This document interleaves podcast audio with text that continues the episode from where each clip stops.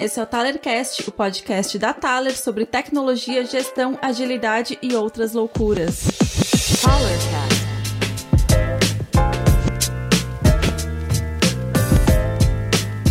E aí galera, bem-vindos a mais um Talercast. E hoje a gente vai estar com um assunto muito especial, autogestão, que é, poxa, uma das nossas bases aí desde o começo, né? Meu nome é Rafael Cáceres, eu sou aqui o faz tudo da Thaler. Tô em todos os lados. Estou aqui com meus amigos. Sebastian. E aí, pessoal, beleza? Sou o Sebastian, CTO da Thaler. A gente vai conversar hoje sobre autogestão. Eu vou tentar trazer um pouco uma visão mais aí do pessoal mais da tecnologia, digamos assim, né, de como é que a gente se auto-organiza aí para resolver os problemas dos clientes. Aí, temos também a Evelyn. E aí, Evelyn? E aí, galera, tudo bem? Meu nome é Evelyn, sou desenvolvedora é, aqui na Thaler. Um, tô apaixonada por gatos e amo vinho e, e cerveja. Eu acho que é a melhor introdução que eu podia fazer. boa, boa. Tô seguindo na ordem aqui do Zoom, hein? e aí a gente tem. Nas outras a gente tava falando sobre coisas mais técnicas, ela não participou tanto, né? Mas hoje a gente tem a Fer. E aí, Fer? eu tô sempre aqui, mas agora vou participar ativamente, finalmente. é, prazer, eu sou a Fer, sou da equipe de comunicação e marketing aqui da Thaler, também um pouco de faz tudo da área. e é um prazer estar aqui e falar um pouquinho sobre autogestão e experiência que eu tenho aqui na Thaler. Nossa. E aí, participações novas aí. Hoje a gente tem a Ana. Ana Carolina. Como estás, Ana? Muito bem, muito bem. Oi, gente, prazer. Eu sou a Ana, sou UX designer aqui na Thaler e estou aí me aventurando nos podcasts, falar um pouquinho da vida real da autogestão, que não é não é tudo as mil maravilhas sempre. E acho importante a gente trocar ideia sobre isso. Nossa. E aí temos também aqui o Luiz Guerra. Fala, Becker. Tudo bem, pessoal? Eu sou o Luiz. Galera me conhece aí por Becker, apelido de faculdade. Quem é Luiz, né?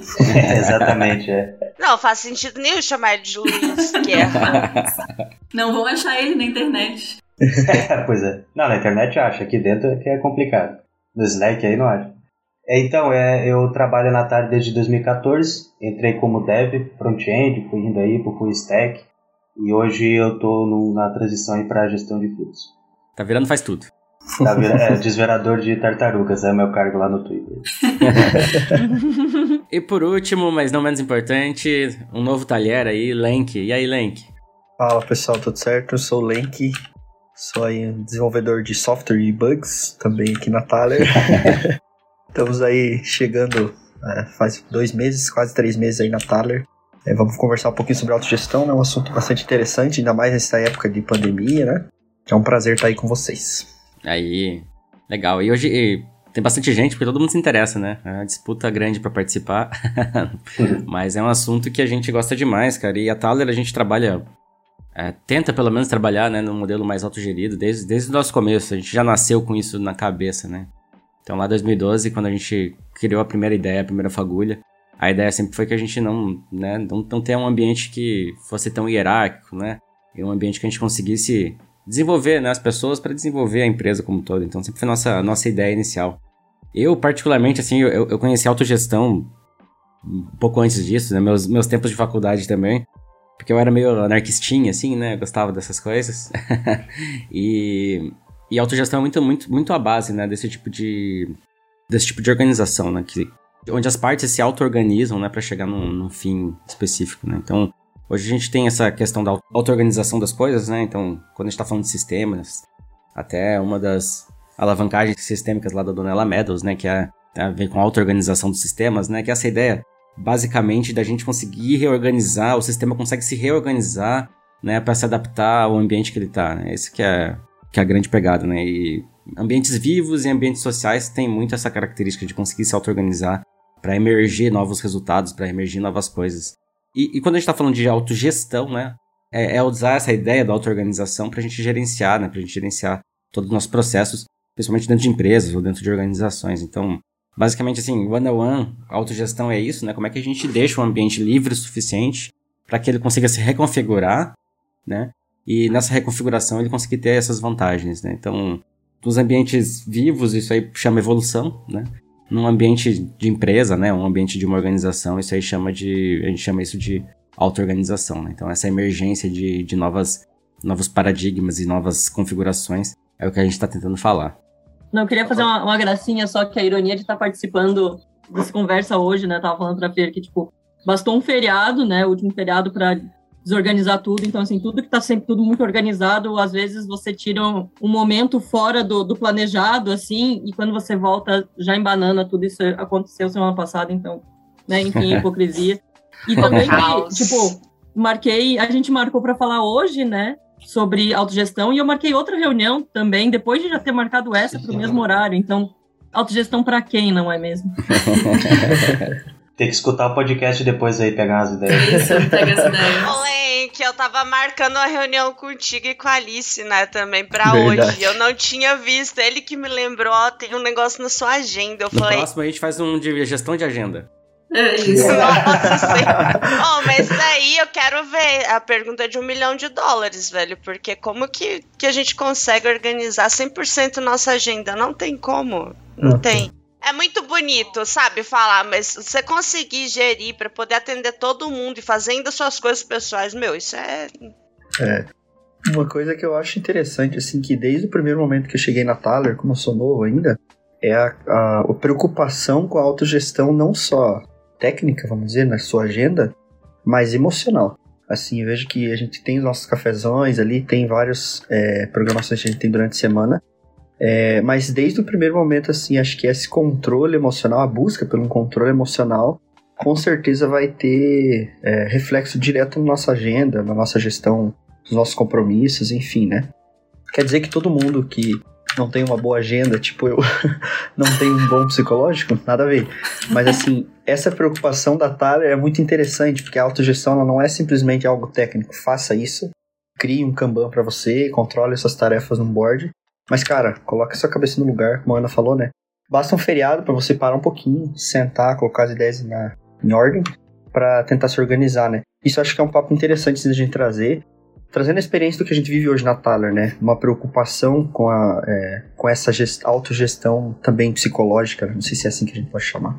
Eu não sei bem, assim, porque eu vejo que acaba que as coisas que são feitas pensando mais no emocional das pessoas, tipo, meditações, a gente tem também os psicólogos e tal, que, nossa, eu uso pra caralho, amo a mim, inclusive. Mas essas coisas, tipo, elas são mais pra, tipo, manter a gente são, porque, meu, trabalhar com software é só, só doido, né? Com todo respeito, mas a gente, todo mundo que bota mão em código é tudo doido. E, e esse povo aí que fica por trás das câmeras dos códigos aí, vendendo também tudo doido. todo mundo é. é. Eu ia complementar ali o, o Lenk sobre o que ele falou dessa questão emocional também. Pelo menos quando eu entrei na Thaler, eu entrei ainda numa organização de autogestão e era uma área muito nova para mim. Então era muita coisa assim para gerir, digamos assim, toda essa questão emocional e aprender coisas novas e conciliar isso com o trabalho. Então é muito importante. E ainda quando tu fica observando como as outras pessoas reagem também em relação a isso, o fluxo meio que anda, sabe? Porque logo acho que tu entra, é um impacto muito grande. Mas depois as coisas vão fluindo de uma maneira tão leve, tu vai entendendo o teu papel dentro disso tudo, e que tu mesmo vai puxando essas questões da agenda, organização de tarefas. E a Evelyn falou de software aí, mas na área de comunicação as coisas acontecem também muito rápido.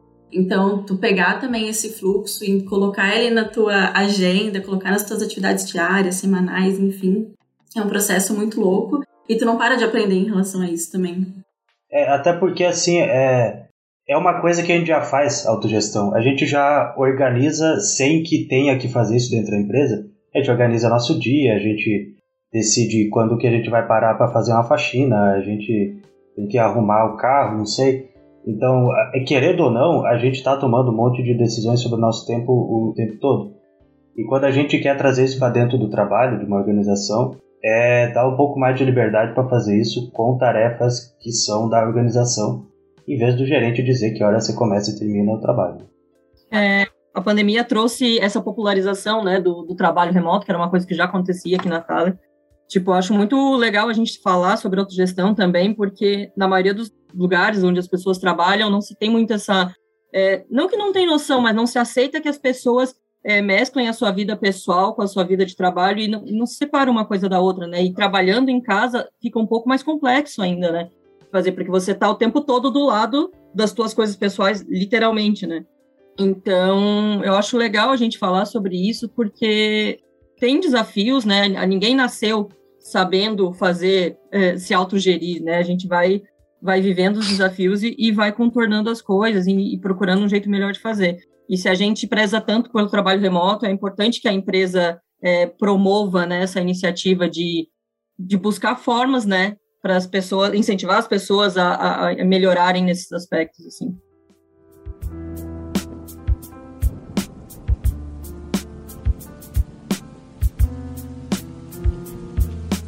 Eu queria falar um pouco sobre a necessidade da autogestão, né, que a gente tem na Thaler. É, quando a gente começou, é, era uma necessidade, né? A gente ter autonomia entre, entre todas as pessoas da Thalia para tomar decisão e não, e não depender de decisões é, centralizadas, né? Nas pessoas. Isso tornava as coisas é, muito burocráticas para o tamanho que a gente tinha, por exemplo, né? Naquela época e tal. Então a gente foi meio que não perdendo essa, essa necessidade, mesmo a gente crescendo a gente continuou diluindo as, as tomadas de decisões entre as pessoas, né? E a gente viu que, na verdade, não era só uma questão de porque a gente tinha poucas pessoas, senão porque realmente era um, é, um, é um modelo que permite coisas que não, não são limitadas a uma pessoa específica dentro da Thaler, né? Tipo, todas as pessoas conseguem colaborar com alguma, alguma perspectiva, alguma solução, alguma experiência que viveu, né? E acho que isso tem, né, tá totalmente ligado com o pensamento sistêmico, né? Tipo, tentar trazer é, tentar envolver as pessoas certas né, no momento certo, independente de qualquer nível. Né? Essa questão que o, que o Sebas falou, ele acabou de, de me lembrar de uma situação, tipo, a questão de, da, da autogestão, a gente estava falando sobre a agenda antes, é, também seta expectativas, né? Tipo, o que, que dá pra gente esperar da outra pessoa? Por exemplo, eu toda segunda-feira, 5 horas, ninguém pode contar comigo porque eu tenho uma coisa pessoal para resolver e tá lá na minha agenda. Eu tenho meu, meu pilatezinho para consertar a coluna, né? Então, assim, acaba que, tipo, as outras pessoas também eh, sabem o que esperar de você também, né? Ah, quando que você vai estar tá disponível, quando você não vai estar. Tá. Agora com o Rafa também, acho que se ele quiser falar um pouquinho da sua vida de pai, né? É, agora a gente sabe, né, na agenda dele, quais são os horários que ele está disponível. Então, isso, isso tem a ver com autogestão também. Você tá, você tá expectativas para os outros, né? O que, que os outros podem esperar de você, que hora que, que as pessoas podem contar contigo, né? E a gente precisa muito disso no remoto, pelo menos aqui dentro da Thaler, né? E, né, aparentemente, uh, pelo menos o que eu vejo, assim, é que eu sei que cada um tem os seus desafios pessoais, mas a gente se esforça para fazer funcionar no, no conjunto, né, no, no coletivo, assim. É, porque na base, assim, a gente está falando de... Auto-organização, ela, tem um, ela tem uma característica fractal, assim, ou seja, ela, ela funciona em vários níveis, né? Então, desde que eu falei no começo do cérebro, né, no cérebro como sendo é, um, um sistema auto-organizado, né? A gente tem essa complexidade do nosso corpo e da nossa vida mesmo, né? Então, você ser auto-organizado, né? Você se organizar, ou ser uma empresa que se autogere, ela tem muito a ver com a gente é, eliminar essa cadeia de comando, né? Em certas partes, né? Então, a horizontalidade, ela, ela faz parte, né? Não, não, não é necessariamente a mesma coisa, mas a gente conseguir trazer as pessoas, né? E falar, pessoas, aqui a gente tem esse conjunto de políticas aqui para a gente trabalhar, como é que a gente vai fazer, né?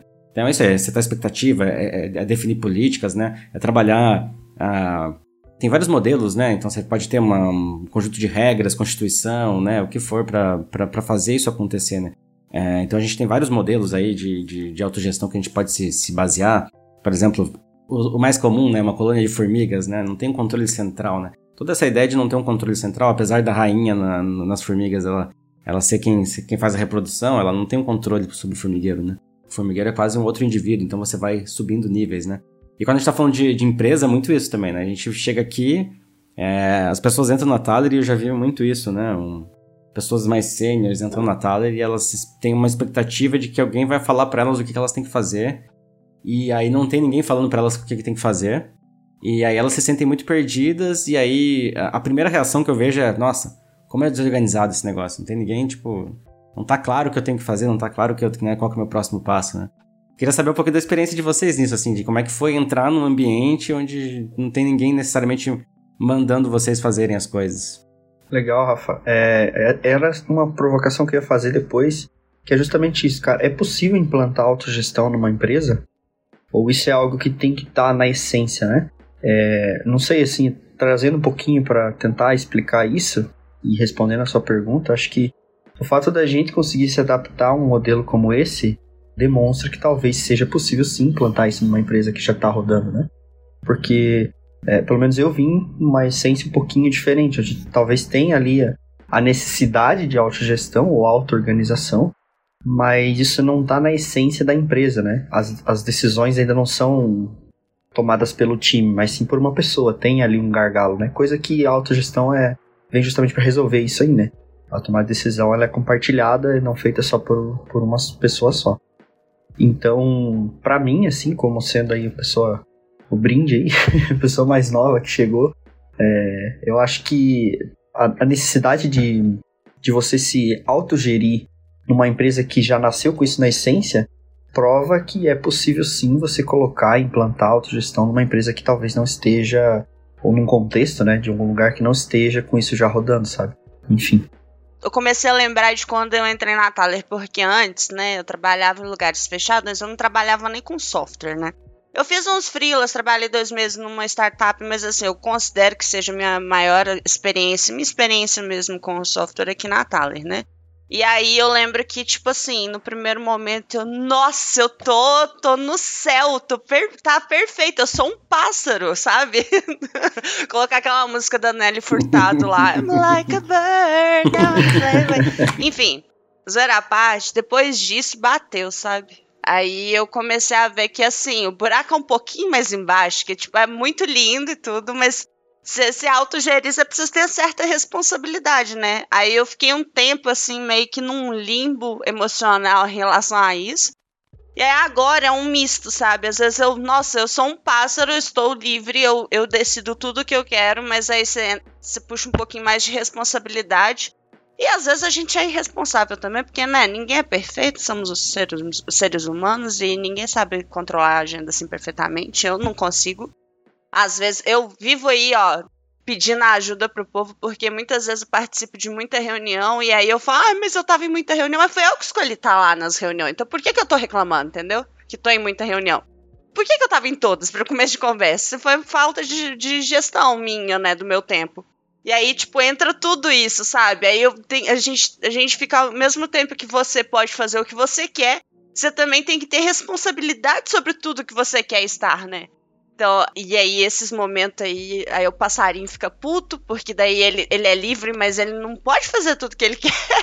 mas assim, não é porque ele não pode, é porque ele não. Ele, ele tem que saber gerir o seu tempo.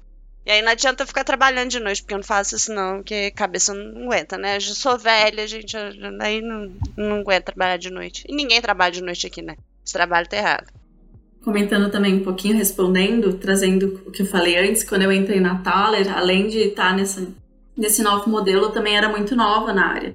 Então a sensação foi de desespero, dor e não sei o que eu faço, meu Deus, o que eu tô fazendo aqui? Eu só tenho seis anos. De não ter esse centro, assim, para levar as coisas, para entender, putz, o que, que eu faço agora, para que caminho eu vou. E por outro lado, também eu acho que eu tive a mesma sensação que a Evelyn, de meu Deus, eu sou um ser livre, eu posso fazer o que eu quiser, nada vai me abalar. e é tudo uma questão de gestão mesmo, porque tu tem responsabilidades quando tu faz isso e tu precisa entender os teus limites. E a autogestão, ela é muito, pelo menos aconteceu muitas vezes comigo, que tu quer fazer muitas coisas, porque tu acha legal fazer muitas coisas, então tu puxa demanda, tu puxa projeto, tu puxa não sei o que, participa de um monte de reunião e daqui a pouco tu tá num limbo, não sabe o que tu vai fazer primeiro, o que tu vai puxar primeiro, com quem você fala. E às vezes não ter esse centro, assim, de meu Deus, o que, que eu faço, é muito louco, mas também tem muito a ver com a gestão horizontal que o Rafa falou, da gente também entender como um time o que, que a gente faz. É, eu aqui da área de marketing, por muito tempo fui só eu, também a Pri entrou agora, também faz pouquinho, mas a gente tem os holandeses, que é o nosso time, que é um pouquinho de gestão de pessoas, de marketing, de, de gestão comercial. Então a gente tem esse time para levar as questões também, para a gente discutir sobre o assunto, e daí a gente volta na nossa autogestão, refaz as nossas prioridades, mas assim, cair nesse limbo do que, que eu faço, para onde que eu vou, às vezes acontece mesmo, mas também é uma prática de autogestão saber como reorganizar isso. É, Assim, uma coisa que, que eu acho curiosa é que eu sempre fui bastante organizada com as coisas de trabalho, em, em todos os trabalhos que eu tive, assim. E via de regra, as pessoas acham isso muito bonito, né? Nossa, olha só como a Ana é organizada, mas uma coisa que não você não tem muita possibilidade na maioria dos lugares é poder de decisão sobre como se autogerir, né? Porque normalmente eu era organizada por uma pauta pré-decidida, né? E, e aí, aqui na Thaler, uma coisa que eu acho legal, assim, é óbvio que a gente nem sempre sabe o que fazer quando a gente tem o poder de escolha, né? E poder escolher é, é um privilégio, assim.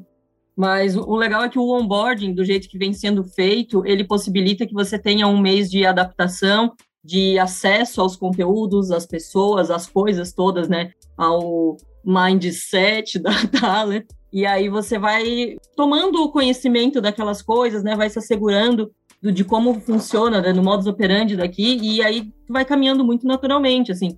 Então, mais do que isso, quando assim como a Evelyn falou, né, eu também me senti um, um, um pássaro livre, assim, e nem sempre se sabe o que fazer, mas eu sei que eu tenho liberdade para poder é, pensar e, e, observar qual é o melhor caminho a seguir e, e ter o, a minha decisão respeitada, que tipo, acho muito interessante como a gente respeita como o outro resolveu desenvolver uma determinada tarefa, acredita-se na capacidade de, de escolha do outro e na autoridade, digamos assim, que o outro tem sobre determinado assunto ou tarefa e, e, e dar esse apoio né, é, individual, né, ter essa liberdade é um, é um grande fator que fomenta a autogestão, porque você é, autogestão também não é só minha, ela é autogestão de todas as pessoas aqui, né? E demonstrar confiança no, no trabalho do outro é um jeito de manter a autogestão do time todo, né? Um assunto ali que me fez pensar bastante que autogestão pode ser muito uma coisa muito pessoal, né? Uma coisa muito individual, assim. Mas eu acho que existe, existe um grande desafio de quando você está é, aplicando autogestão, mas num contexto comunitário, né? Colaborativo. Onde você precisa ter autogestão, mas ao mesmo tempo você precisa comunicar às outras pessoas, né? Acho que a Evelyn tinha falado um pouco sobre isso também, né? De você avisar as pessoas das coisas que você está tomando decisão, a maneira como você está repriorizando suas coisas, né? Que é um outro assunto, acho que a gente poderia conversar mais.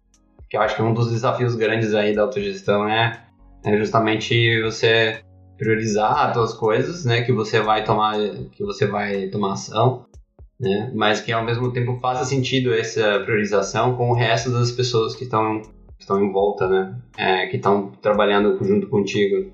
É, e eu acho que nesses desafios ali, né, como diz o, o, o tio Ben aí do, do Spider-Man, é que com grandes poderes vem grandes responsabilidades, né? Então, é, uma das responsabilidades acho que é, é da gente justamente manter as pessoas informadas, né, de que, ó, a gente tomou uma, eu tomei uma decisão aqui de fazer tal coisa, mas não como uma como uma prática de permissão, né? De alguém precisa me liberar para eu fazer aquilo, né? Ou vou, vou, vou esperar alguém, né? E tal.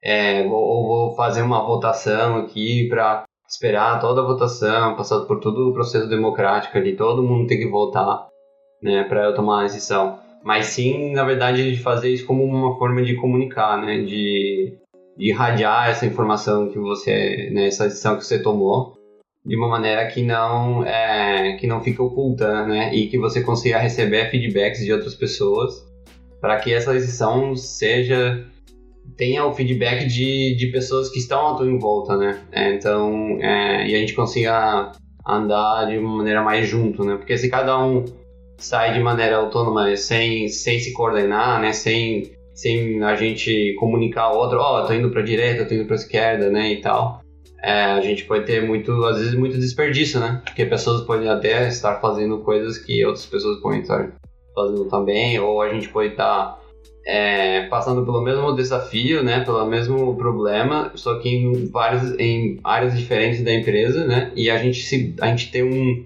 uma perda, né? Um, uma perda desse conhecimento, dessa experiência. Então, acho que uma das coisas que que tem assim que tem a gente tem usado bastante é, é para justamente diminuir esse, esse tipo de situação é de justamente comunicar assim a, as nossas decisões assim ou, ou, o que, que a gente vai fazer ou, mas só com uma maneira de irradiar a informação e não com uma permissão que às vezes se confunde isso.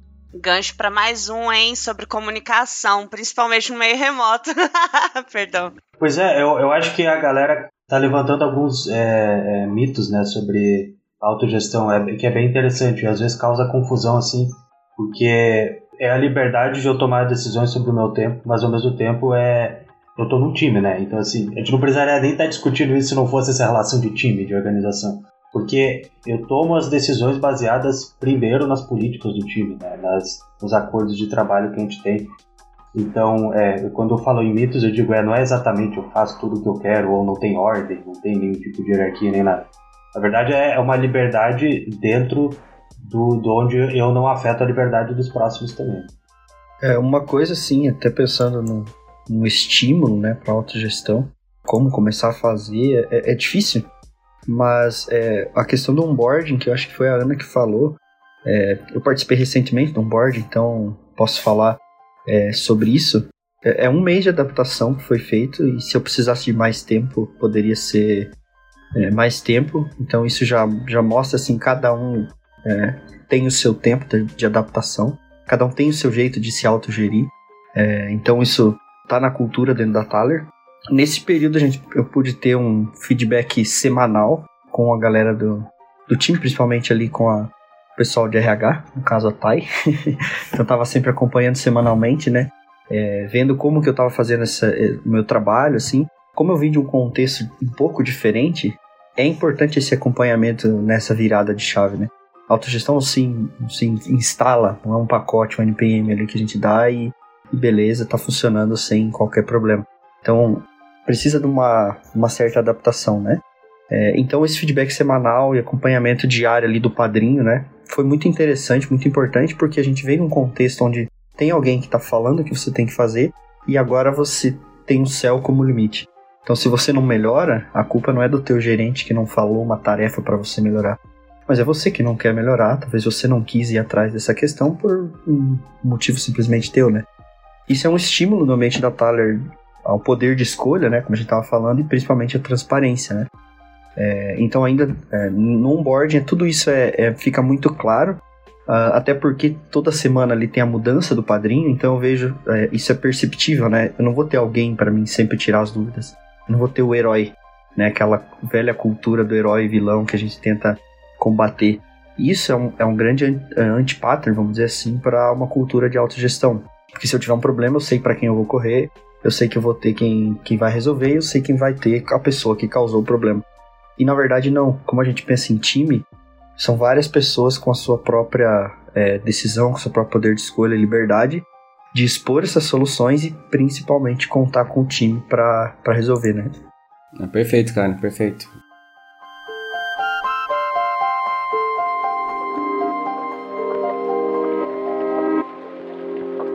Isso entra num, num, num papo que, que acho que dá o gancho aqui.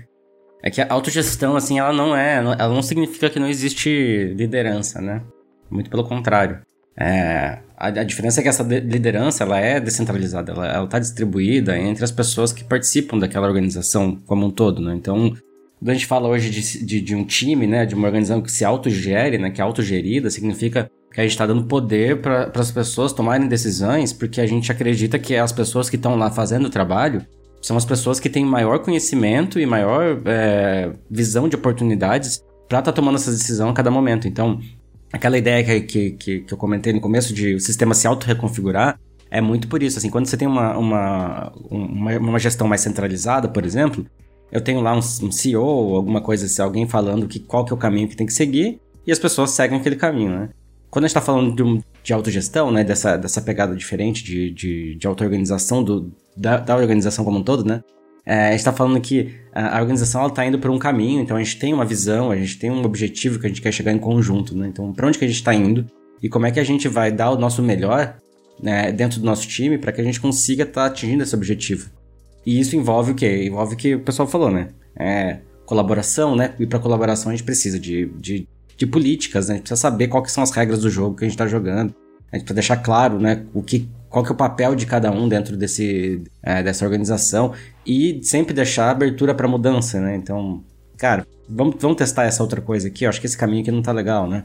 vamos, vamos para esse, vamos para aquele, ó, eu vi uma coisa nova. Então, quem está trabalhando consegue ver isso mais do que quem está numa direção ou, ou, ou quem, quem tá num, né, num, num C-level, por exemplo. E isso é muito importante para a adaptabilidade da, da, dessa organização como um todo. Então, a gente vê empresas assim, como que acho que a mais famosa é a Butts Horgs, né? Da, da, do pessoal que leu aí o, o Reinventando as Organizações. O pessoal hoje está com, se não me engano, 12 mil pessoas e eles têm, sei lá, 30 gerentes né? Que na verdade não são gerentes, são pessoas que têm, têm mais um papel de, de, de, facilitação, né? De ajudar esses times, né? Então, de, de, né? de ser esse lubrificante de comunicação ali, onde é, a comunica faz, faz a, a comunicação fluir mais, né? Então, essa necessidade de a gente colocar mais gerentes, ela é uma necessidade que ela tem... É, nasceu lá atrás, né?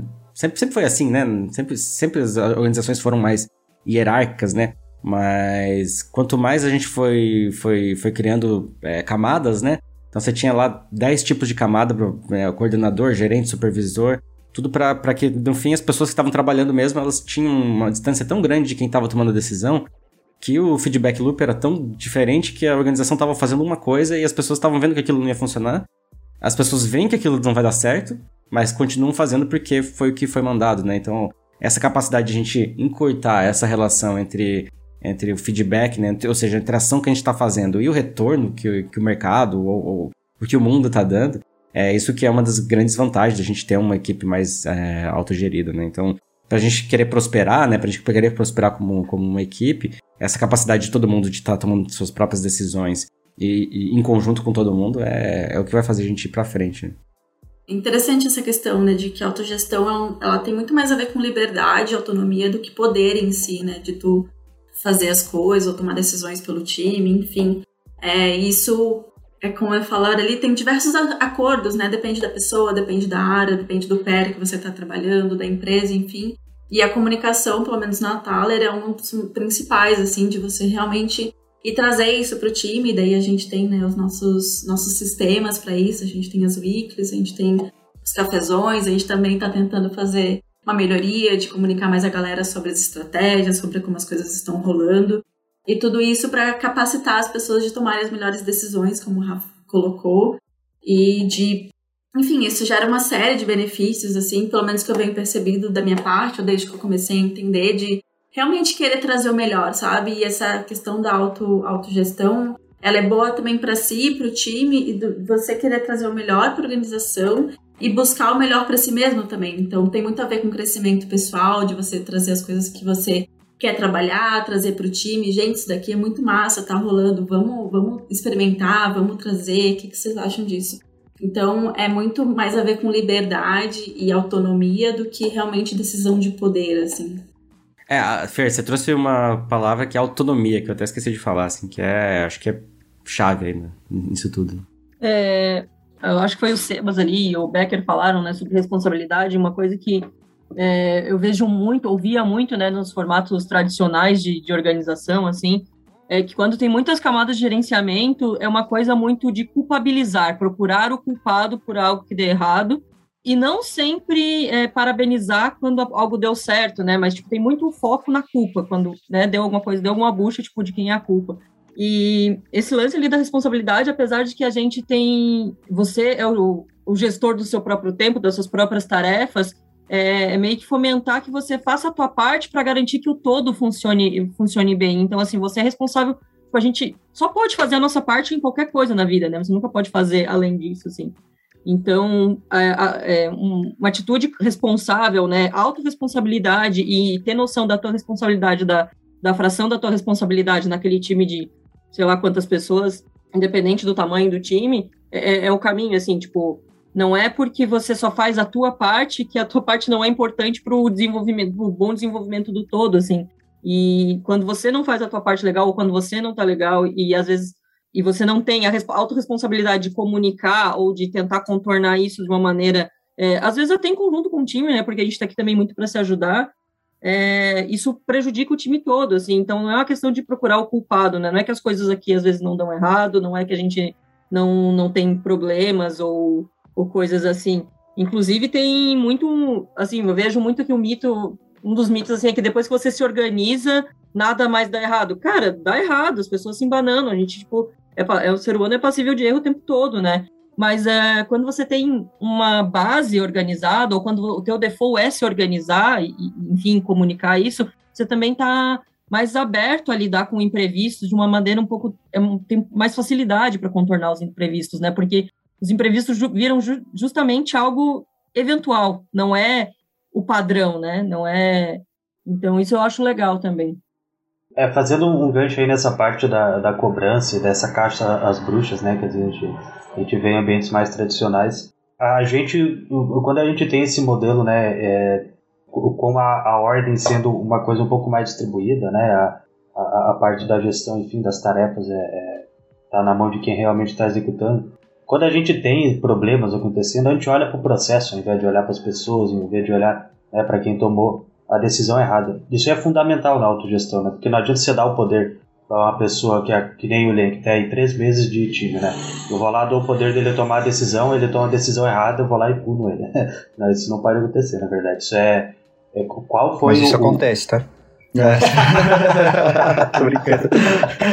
É, a questão é a gente seguindo as políticas do time, a gente olhando para o nosso processo, quando acontece uma coisa errada, a gente vê o que, que a gente pode melhorar em termos de processo política, né? Ao invés de punir, ao invés de, de gerar um estresse porque uma decisão foi tomada errada numa peste super micro. Assim, né? Isso dificilmente vai fazer o sistema colapsar.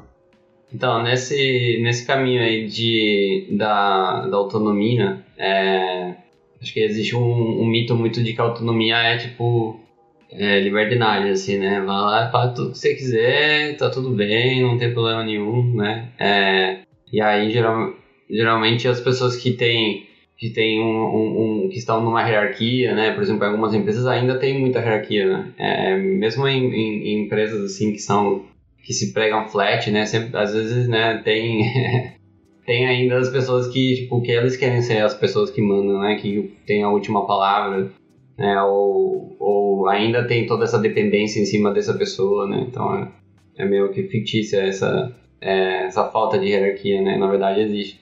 Só que é, essa questão aí de autonomia, é, o pessoal parece como que tem. Eu sinto que às vezes conversando, né? Falando, não, então, nossos desenvolvedores eles têm autonomia de decidir ali o, como é que eles vão resolver os problemas e tal. E isso eu vejo que às vezes surge uma preocupação, assim, tipo assim, como assim? Eles estão aí soltos, assim, tipo assim, eles vão lá e, e fazem as coisas sozinhos e você não tá lá dizendo o que, como é que eles têm que fazer, né, e tudo mais, né? E é muito, muito interessante, né, que, tipo, é contra-intuitivo, né, é, a gente dá, dá, dá autonomia. Porém, ao mesmo tempo tem é, uma questão, acho que é de entender o, quanto de autonomia é, a gente está dando para as pessoas, né? E se aquela pessoa quer aquela autonomia, né? Porque também não adianta a gente empurrar a autonomia para a pessoa, né? É, ó, tá aqui, ó, a bola agora é contigo, né? É, então, é, só que muitas vezes a pessoa não quer aquilo, né? Não, não, não, não se sente confortável com, com esse tipo de autonomia para esse tipo de coisa, né? E tal. Então, é, acho que existe aí um, um uma faca de dois gumes ali, né? De, tipo, entender, assim, qual que é o tipo de autonomia que a pessoa quer, né? Ou qual tipo de autonomia que a gente precisa dar, né? E entender junto isso com a pessoa, né? Mas não jogar a autonomia de, tipo, ah, agora a bola é contigo, então se vira aí, né? Oh, tanta coisa boa para falar, né? Mas eu anotei aqui, eu queria muito fazer um gancho do negócio da, da Aninha, porque ela falou sobre imprevistos e às vezes tem, tipo assim, na nossa vida tá rolando umas treta bem fodida e fica complicado. e tipo, por exemplo, eu, eu não tô eu, eu fico no Twitter, né? Quem sou eu para falar sobre se expor, mas vamos expor um pouquinho.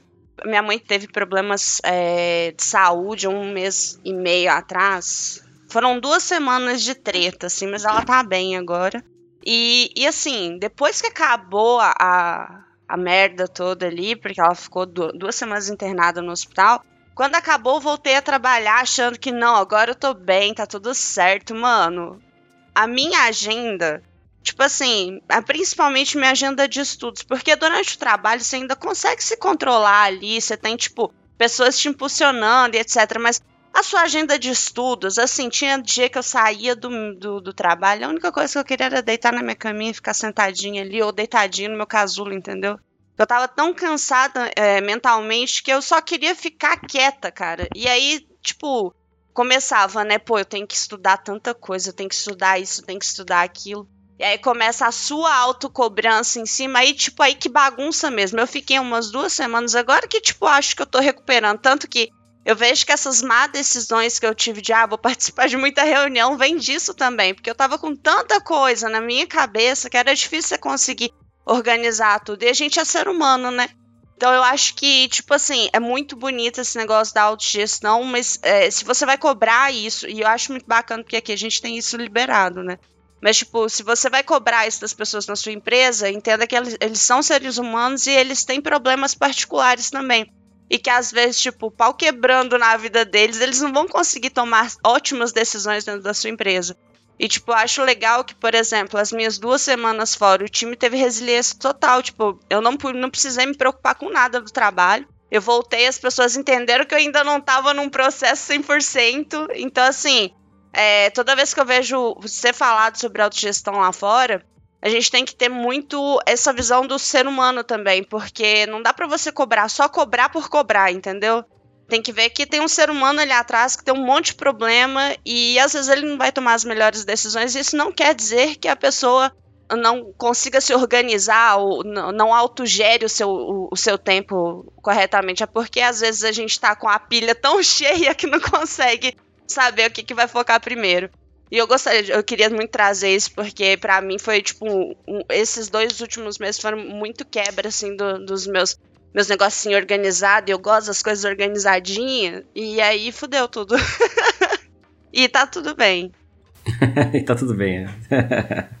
Fazer o que? Até que não dá, né? é, a realidade, ela. Briga de rua, né? Ela sempre bate na nossa cara, né? Então.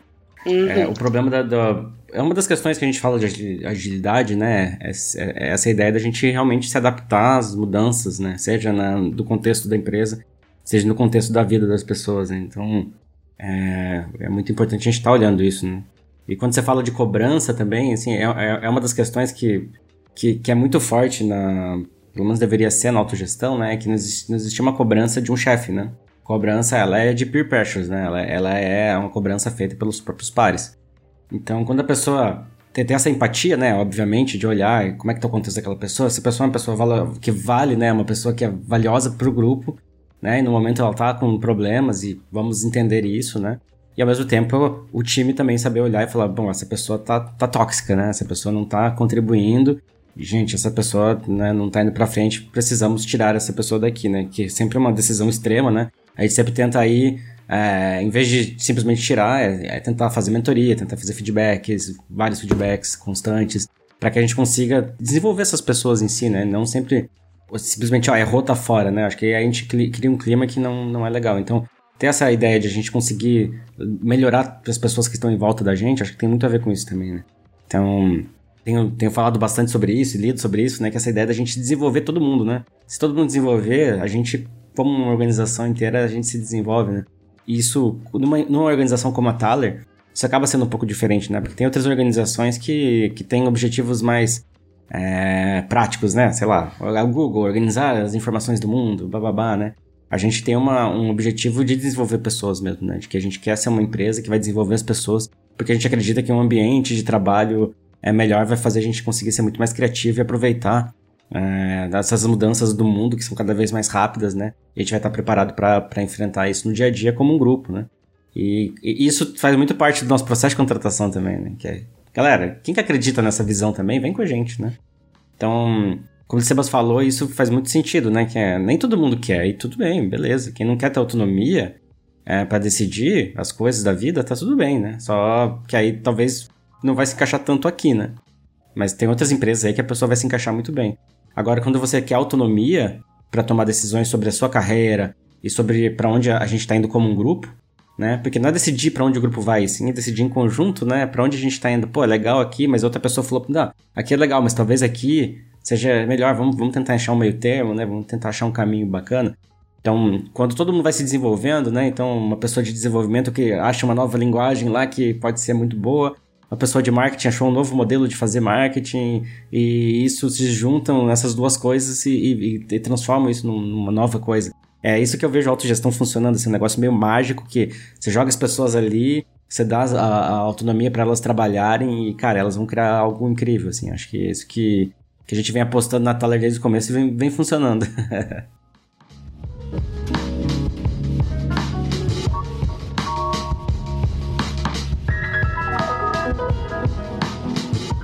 Fazendo ainda mais um gancho, né, sobre isso que o Sebas começou falando, de, tipo, autonomia não é libertinagem e autonomia tem gente que não quer, né, tem gente que não lida, porque realmente é mais fácil quando tem alguém te dizendo o que fazer. Quer dizer, é mais fácil para algumas pessoas, né? Tipo, é mais fácil porque você não tem que pensar. Para mim, nunca foi muito mais fácil ficar recebendo orientação, assim, é, enfim. Mas realmente, em tese, é mais fácil você não ter que pensar, né? Pensar gera é um gasto de energia ali, e você também tem que treinar o pensamento, né? Então, assim, eu acho que esse lance de autonomia não é, não é para todo mundo, eu também não é para toda empresa, enfim. Acho que é, também não é algo que você ou nasce com isso ou não nasce, acho que se desenvolve, mas não é, não é algo que, tipo, que brota do nada, né? Tem esforço, não é uma coisa simples, assim, realmente não é libertinagem, né? E esse lance de, de novo ali, do, da escolha ser um privilégio e de responsabilidade, é, tem uma coisa também que fica muito clara para mim no pensamento autônomo, quando no que se trata, em, uh, quando a gente está falando de trabalho, de projetos, é que não é o que é melhor para mim, Ana, né? Quando eu estou falando de trabalho, eu tenho que, se eu tenho que tomar uma pequena decisão, eu tenho que considerar vários fatores. Os fatores são as outras pessoas, os, os outros fatores são os objetivos do projeto, as coisas que a gente está querendo com o projeto, as coisas que têm que ser feitas, né? Tipo, tem coisas que eu preciso fazer, eu posso optar pelas, pelo modo como né, de execução dessas coisas. Então, assim, é, autonomia não é fazer o que é melhor para você necessariamente, né? Porque quando a gente está falando de trabalho, não é só sobre você. E é importante a gente separar quando é sobre você e é quando é sobre o trabalho. E ali, isso que a Evelyn falou, de que ela teve um problema de saúde da mãe dela, né, que precisava de resolver, isso tudo que, o modo como rolou aqui na Thaler, só foi possível porque ela comunicou, né? E a gente, obviamente, está apto a receber isso, mas é preciso que ela comunique, deixe claro, eu não estou conseguindo colar agora. E aí, beleza, né? Então, é, porque isso, esses imprevistos acontecem, não é nem não é bem um imprevisto, né? É uma questão de saúde, é uma, é uma problemática muito maior e que não se resolve com uma horinha, ah, remarcar uma reunião, né? Ela precisou de, de vários dias, semanas para se ausentar e resolver isso da maneira melhor possível para que fosse melhor para ela, para que ela também pudesse ser melhor no trabalho e para o time e para os projetos. Então, é importante a gente saber separar as coisas e, e, entender quando é sobre a gente, quando é sobre o trabalho e considerar todos os fatores que saber enxergar o que, que tem além do, do sobre eu ou sobre o trabalho. Eu queria comentar exatamente isso também. A Evelyn levantou esses dois pontos, que a autogestão também não é só sobre si, é sobre o time todo. Então, se o time está bem evoluído é, e entende sobre a autogestão, todo mundo, ela se ausentar, óbvio que vai fazer muita falta, Evelyn, mas o time consegue, entendeu? Ele consegue é, aproveitar aquelas duas semanas que ela está fora. E uma outra coisa interessante é a autogestão, ainda mais nesse modelo que a maioria das empresas ainda estão vivendo, de trabalhar em home office, a tal é remota há um tempo, mas também faz parte que a autogestão não é só sobre o trabalho, muitas vezes, porque não tem como a gente separar tudo é, assim, a autogestão, ela vem na nossa vida pessoal, a gente está em casa, eu tô com minha família em casa, com a minha filha em casa, então eu tenho que também me autogerir aqui dentro para conseguir também autogerir a Fê na Thaler. Então, acho que é muito importante também e a gente comunicar isso também. Galera, o Rafa, por exemplo, aí é o mais novo pai do pedaço, ele entendeu os horários dele e ele colocou lá para a galera, gente, esses tais horários aqui são os meus agora, agora eu vou ter que participar ou, gente, aconteceu algum imprevisto, não vou poder, mas é o, é o tipo de comunicação que permite o time continuar trabalhando, continuar andando, porque está tudo isso muito claro, os acordos da empresa e das pessoas que trabalham nela estão muito claros em relação a isso. Então é muito importante assim a gente ter essa visão de tipo não é só aqui dentro, a gente também tem outras coisas para gerenciar, outras coisas para se preocupar e como é que a gente traz isso para o time é, sem prejudicar, né? E daí entra muita questão da responsabilidade também, como um time todo. Cara, até anotei umas coisas aqui, mas, tipo, eu acho que essa questão. Vou puxar nossa sardinha, não tem como, mas essa questão também de ter ficado duas semanas fora e, e, e, o time ter segurado a onda, eu acho que entra muito também o, o, porquê da gente ter o fluxo unificado, né? Tipo assim, todo o time estava preparado para segurar o rojão por eu estar tá fora, justamente por a gente trabalhar com fluxo unificado. Eu acho que essa questão da resiliência do time, sabe? E é muito foda, porque assim, todos os assuntos vão se convergindo. É difícil falar só de uma coisa, mesmo a gente, o foco sendo uhum. autogestão, então perdoa fugir um pouquinho. Mas lembrando, eh, voltando um pouquinho lá do onboarding, das pessoas que às vezes elas é, que estão muito preparadas assim para autogestão. Cara, tiveram experiências aqui de pessoas que entraram na Thaler, óbvio, não vou citar nomes, mas assim, de pessoas que entraram e elas vieram de ambientes super fechadões a vida inteira. E elas foram descobrir que elas gostavam de se autogerir foi aqui dentro, na hora que elas começaram a trabalhar com isso. Porque eu até falei num outro podcast que eu participei. Eu era mandada porque eu, eu ia respeitar, porque eu tinha que pagar boleto, mas eu não gosto de ser mandada. Eu gosto de eu mesma organizar minhas coisinhas, né? E assim, tem pessoas que elas viveram a vida inteira sendo é, alguém decidindo o horário delas, alguém decidindo o que, que elas iriam fazer em, em tal momento.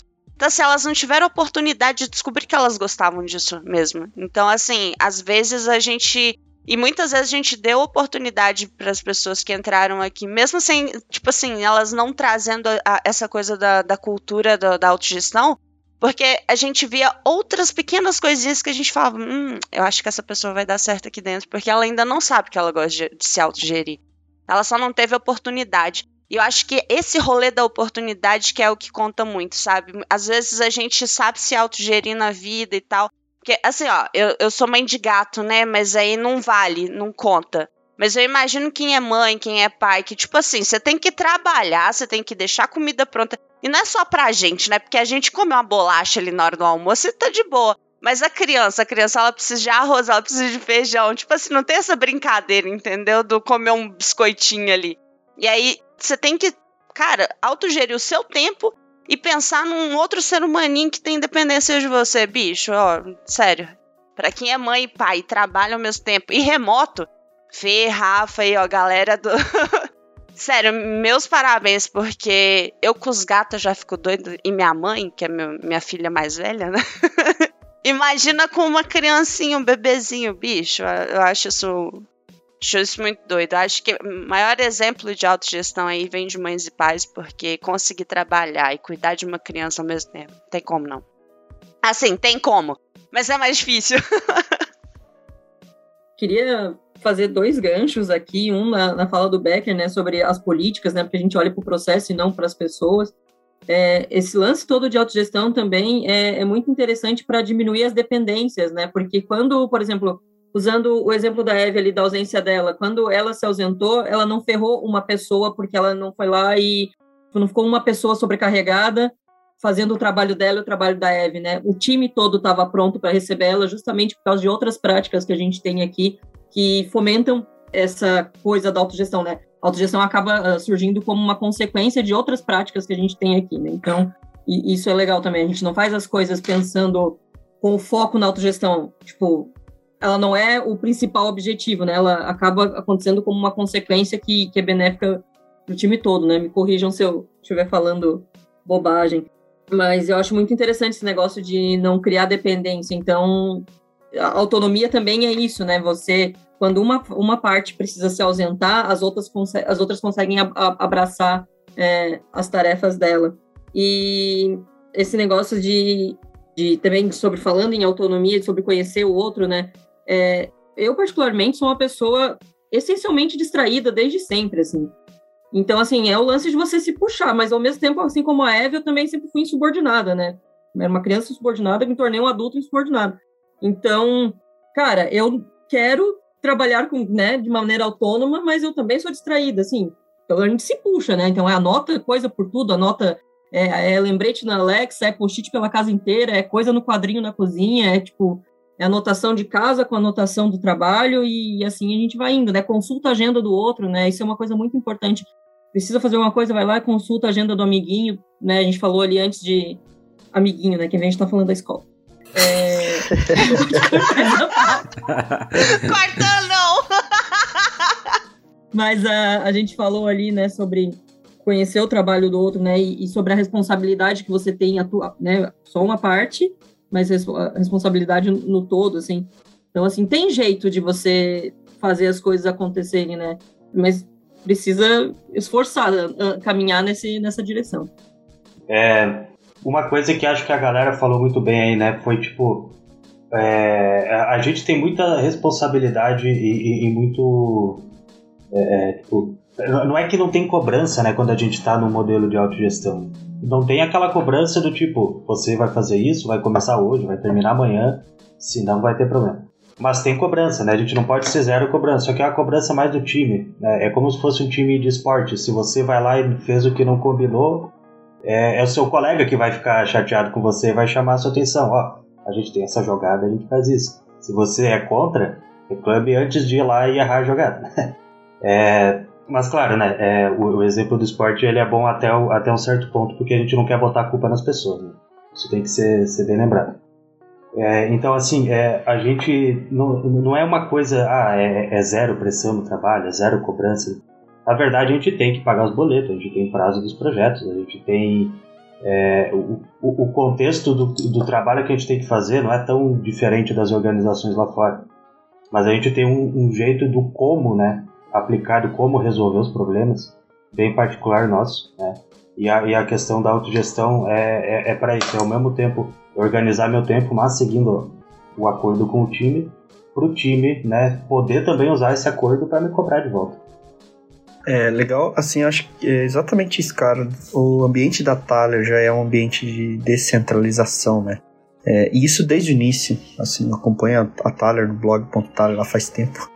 Então, isso é uma coisa que é, a gente lendo ali, vendo, até comentei no chat ali, é difícil explicar, porque parece uma coisa assim, cara, a galera faz o que quer, é, é irresponsável. É, é, é difícil explicar, porque isso tá na essência, não é uma coisa que se coloca, que se instala simplesmente de um jeito simples, né? Eu acho que assim, o que tá enraizado assim na cultura da Thalia, que é o grande ponto forte assim que eu enxergo hoje dessa empresa, é utilizar a autogestão como um meio, né? Como a Ana falou. É, e isso de que maneira, né? A gente coloca é, e permite, ou melhor, dá a oportunidade das pessoas de serem transparentes, né? O caso da Evelyn ali, usando como exemplo de novo, é, é, é perfeito, assim, para esse caso. Porque ela se sentiu à vontade de comunicar um problema pessoal dela e o time abraçou isso, né? Assim como a, a empresa como um todo se sente à vontade de deixar a agenda aberta, que não é comum isso acontecer em outros lugares é, sei lá, o, o, o C-level vai ter uma agenda muito importante com o cliente e, e, o cara que está abaixo dele não pode saber, porque por alguma razão. E isso é totalmente entendível, é, talvez num contexto diferente. Porém, no nosso caso, a gente está falando de software, a gente está falando de, de evolução de pessoas, então para nós não faz sentido isso. E, e essa oportunidade que a Tyler dá, eu acho que isso é a grande frase assim para mim que eu saio hoje desse podcast, é a oportunidade de transparência. Então você pode ser transparente com seu time, seja de um problema técnico no código, seja de um problema pessoal, seja de uma decisão. Você pode ser transparente e expor, ó, galera, isso aqui que tá acontecendo e preciso de ajuda, ou enfim, o que vocês acham, qual é a sua opinião, sabe?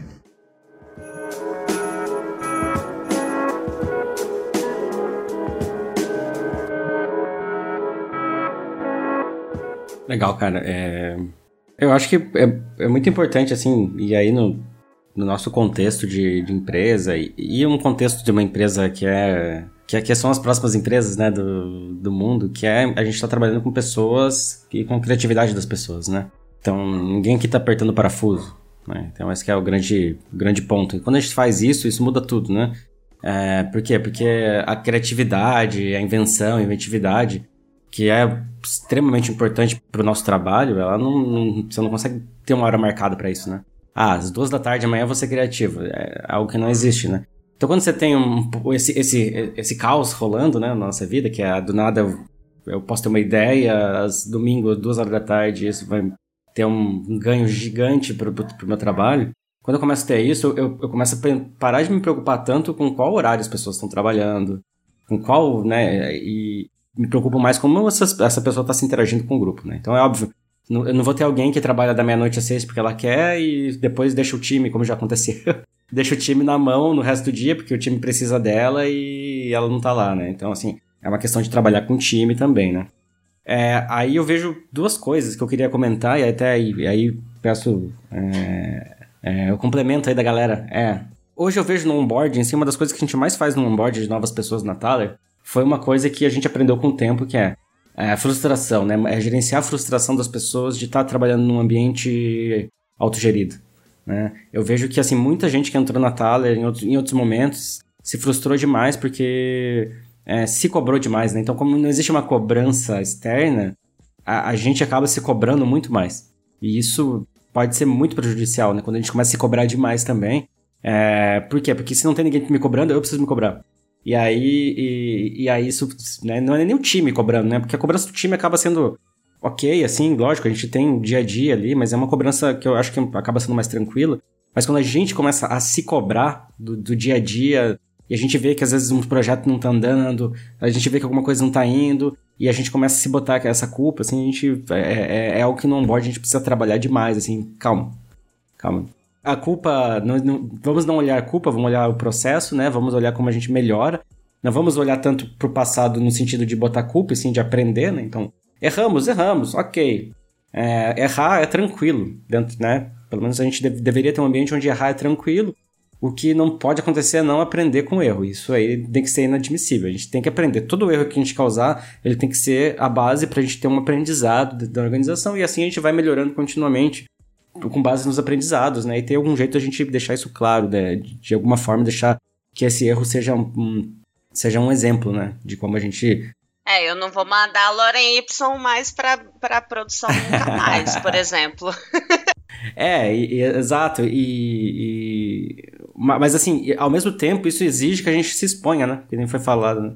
E, às vezes também, é, essa exposição do que a gente está sentindo, às vezes é um problema também. Porque a gente precisa expor nossas fraquezas, né? Nesse livro que eu li agora, do An, An Everywhere Culture, ele fala bem isso no começo do livro, primeira frase, que é assim: todo mundo nas organizações tem dois trabalhos, né? Um que é o trabalho que é pago para fazer e o outro é de esconder as suas fraquezas, né?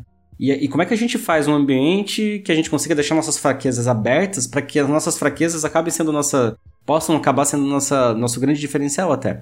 Né? E, e, e eu vejo que sem autogestão isso é impossível, né? A gente deixar isso aberto, a gente se desenvolver e a gente tá ajudando os, os coleguinhas, né, os amiguinhos, a, a, se desenvolverem juntos, porque se todo mundo desenvolver, eu também vou me desenvolver e, e, ter esse crescimento, né? Acho que o principal desafio que a gente tem isso é hoje, assim, é, é conseguir gerenciar o psicológico mesmo das pessoas dentro de um ambiente que é tão aberto e tão é, com, tanta liberdade, assim, né? Porque a gente não está acostumado com isso no mundo lá fora, né? É, isso que o Rafa falou, né? Ele falou, ah, pediu contribuição, faz um gancho com o que eu queria falar, assim. É, eu sempre fui muito, odeio cobrança, não me cobre, mas eu vou te falar o que você precisa, né? Tipo, não gosto de ser cobrada, mas é de boa comunicar. E eu não gosto de ser cobrada, mas aí entra o outro vilão da história, né? Eu me cobro o que eu não admito que as pessoas me cobrem, assim. E realmente, assim, no, no onboarding, um dos meus maiores desafios, e até agora, vem sendo diminuir a autocobrança, mas o jeito que a gente conduz as coisas aqui na Thaler foi um incentivador para eu aprender a me expor de uma maneira que eu me sinto confortável, não só porque um espaço, mas porque o, o modo como a gente conduz as questões aqui incentiva a falar, então é tranquilo e isso vai ajuda muito a diminuir esse, esse peso, né, que uma pessoa que não aceita cobrança impõe sobre si mesma quando ela se cobra para compensar a cobrança que ela não aceita receber do mundo, assim. E, e só para encerrar o que eu queria dizer mesmo, assim, era é, dar satisfação é muito chato, né? Quando alguém chega e te cobra alguma coisa, mas comunicar você tem espaço para isso porque você entende que isso é o mais adequado a fazer é muito diferente, muito melhor e é, não fere o teu princípio de não querer ser, ser cobrado, de não, de não sofrer uma invasão, digamos assim, né? De, e, e, e também mantém a ordem do rolê e, enfim, a responsabilidade com o outro, né? Então, acho que a gente chegou num, num meio termo bem legal aqui na Thaler. Isso é, é incrível, porque a gente né, juntou os fora da curva, que é uma galera que, que se entende, assim, e que acredita nisso também. E outra coisa que é importante é que quem está aqui valoriza isso, né? Então, se identifica com isso e preza por isso também. O, o que o Rafa tinha falado do onboarding ali tem a ver com fazendo um, comparativo de uns dois anos para uh, trás, assim, o que a gente tem hoje, eu acho que uma das coisas que mais nos ajudaram foi, foi, ter padrinhos, porque daí a gente tem, tipo assim, pessoas meio que acompanhando de perto ou como a pessoa tá. Porque é um, uma parada que eu vi, assim, muito, muito, muito, muito claramente. As pessoas, elas às vezes não conseguiam falar que o pau tava quebrando dentro delas. E elas ficavam se cobrando pra caralho no início, porque assim, nos três primeiros meses, cara, você quer mostrar que você é bom o suficiente para estar tá ali junto, entendeu? E aí, tipo, cara, a gente, a gente tinha essa dificuldade, às vezes, de entrar ali no mundinho da pessoa. E com os, os padrinhos, eu vejo que isso aí foi uh, uma forma mais, mais tranquila, sabe? Porque daí a pessoa vai acabar se liberando com aquele padrinho daquela semana, sabe?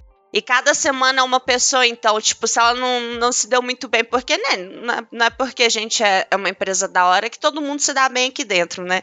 Isso aí é, é ilusão. Né? Mas assim, se não, não teve muita abertura com o primeiro padrinho, mas teve no segundo, então a pessoa vai conseguir liberar mais o coração pro segundo. Então a gente tem essa pessoa que daí vai, tipo, conversar com a gente e a gente pode abraçar essa pessoa que tá no onboarding de forma mais tranquila. Eu acho que isso é um ponto, assim, super positivo para o nosso onboarding, justamente o, o, apadrinhamento das pessoas. Além disso, teve um negócio. A gente fala muito de, de não se. Uh, a gente se cobra muito, né? Eu vou falar, eu, por exemplo, eu não tenho a cobrança externa do time, né? Eu tenho ali até as expectativas que tem em cima de mim, obviamente, eu sei o que, que eu tenho que atender. Mas a minha cobrança interna, por mais que eu esteja há três anos na Thaler, meu amigo, ela me bate pra caralho. Por quê? Eu sempre vou me puxar pro, pro extremo. Eu, uh, eu, não, eu não sei se tem a ver com o fato de, tipo, ah, eu tô há pouco tempo na área, eu trabalho com gente foda pra caralho, e, e, tem mais outras coisinhas, tipo, eu não tenho formação e tudo. Então, a, a minha cobrança interna, eu não sei.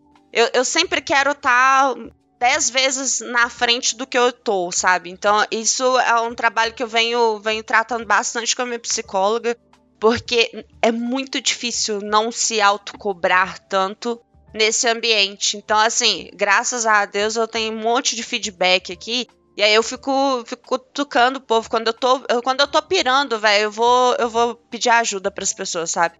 E é nesse momento, quando eu tenho esses feedbacks, que eu vejo, não, eu tô indo por um caminho legal, eu posso dar, eu posso ir um modo mais slow aqui. Porque eu acho que, que, que o feedback também ajuda pra caramba. Eu, eu levando pra outro caminho de novo. eu não consigo. Eu sempre eu vou trazer uns trens de feedback e os de pessoas, não adianta. Não, mas tu falou de trazer para outros caminhos, é exatamente isso que eu ia falar, assim, logo que eu entrei, e essa, essa questão emocional das pessoas também é muito. Porque tu entra numa autocobrança. Quando eu entrei, eu entrei há dois anos atrás. Não tinha essa estrutura de onboarding como tem hoje. Principalmente na área de holandeses, que é diferente da galera dos Vingadores. E eu tive uma pessoa mentora comigo, que era a Nessa, ela acabou de ser recentemente. E ela me ajudou muito nesse processo de entender o meu ritmo dentro da. Porque tu entra num desespero real, tu tem aqueles três meses, tu quer muito fazer, porque tu... e é muita coisa legal ao mesmo tempo. E tem o blog inteiro da Thaler para ler sobre a cultura e sobre as coisas, sobre os sistemas. Então tu fica numa ansiedade muito grande de querer também participar e ao mesmo tempo ter o teu tempo de absorção daquilo, daquele conhecimento. Eu acho que uma das coisas que mais me ajudou a me centrar e falar, não, eu preciso é, baixar meu ritmo, eu preciso cuidar um pouquinho, foi o feedback. O feedback ele é muito, muito importante para tu ter a perspectiva do time, das pessoas que trabalham contigo, de como você tá agindo, porque senão parece que nunca tá nada bom. E daí tu entra lá no. no a gente usa o ClickUp no teu board, tem umas 20 tasks, porque tu quer fazer tudo rápido, tu quer mostrar o teu trabalho. Mas o feedback, com certeza, eu acho que é um dos maiores, melhores e maiores sistemas que tem aqui. Eu lembro do one on one que eu tive com o Rafa, inclusive, no ano passado, que foi muito sobre isso. Foi sobre. É, eu acho que foi, acabou de entrar a pandemia, essa pessoa mentora aí que eu tinha acabou se afastando por, por questões de saúde e tudo mais. E eu fiquei tipo, meu Deus, o que, que eu faço agora? O limbo que eu tô. E eu falei, cara, Rafa, não tô conseguindo levar as coisas, não sei das quantas, e tô tentando pegar de tudo. Ele falou, calma, filho, não sei o que tu tá fazendo, mas tu tá fazendo, tá tudo bem, tá tudo certo.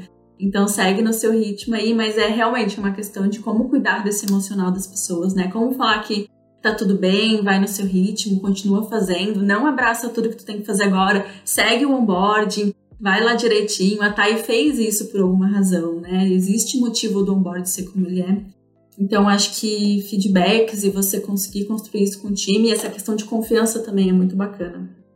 É, o Rafa pediu mais cedo para fazer um gancho, eu vou enganchar acho que da melhor forma que eu posso aqui, que é a, a gente, a, a, parte da gente não olhar para os problemas que aconteceram buscando culpados, né? A gente busca na verdade entender o contexto, né, e buscar melhorias no nosso processo, como a gente se comunica, para evitar que o problema aconteça de novo. E isso é pela própria natureza de um problema, né? A gente só consegue olhar ele em retrospecto, de fato. Ah, o problema vai acontecer amanhã. Se eu tenho tanta certeza que vai acontecer amanhã, ele já aconteceu. Então, é isso. A gente ter um ambiente onde está seguro expor os detalhes do problema, porque o fato não é botar a, a culpa na atitude de alguém e tudo mais. É a gente conseguir, enquanto time, evitar que o problema aconteça de novo.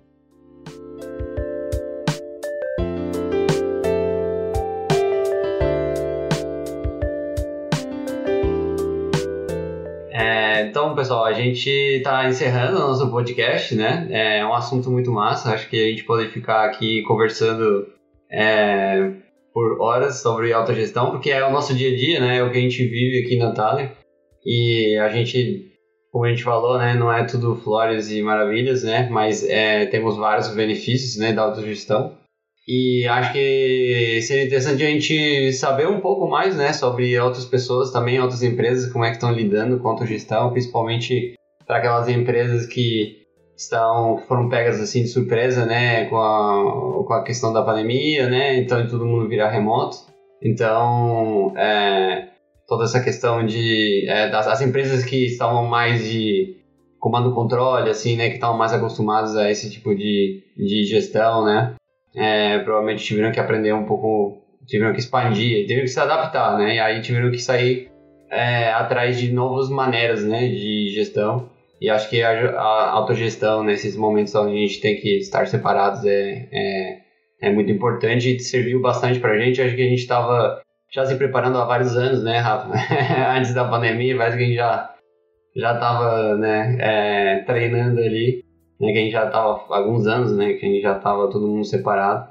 Então, deixa aí a provocação para a gente, quem sabe, já fazer um próximo podcast sobre autogestão. E, é, e a gente queria ouvir, então deixa um comentário, é, não sei aonde você está escutando, se estiver se estiver escutando no Spotify, mas tem o blog da Thaler. Isso, tem um, tem um post no blog da Thaler que a gente faz para cada podcast. Então aí você pode ir lá e colocar uns comentários para a gente iniciar uma, uma conversa aí, compartilhar experiências, né? Que é que toda empresa deve estar tá tendo contextos, situações diferentes, né? E achando soluções diferentes que a gente, todo mundo pode se beneficiar com essa com esse compartilhamento de experiências. Galera, valeu, muito obrigado pela participação de vocês todos. Acho que foi muito rico essa conversa. Com certeza, a Sebas falou, com certeza vai ter que ter mais de um, porque esse não foi suficiente. Já deu um tempão aí, a gente nem falou metade do que a gente queria falar, então vamos já pensar em fazer um próximo no futuro. Se você ouviu aí, quiser participar também, fala com a gente. Acessa o blog da Thaler, tem muita coisa lá, tem Twitter, tem Instagram, também tem um monte de coisa legal acontecendo. Então tá, gente. Valeu, um abraço, até a próxima.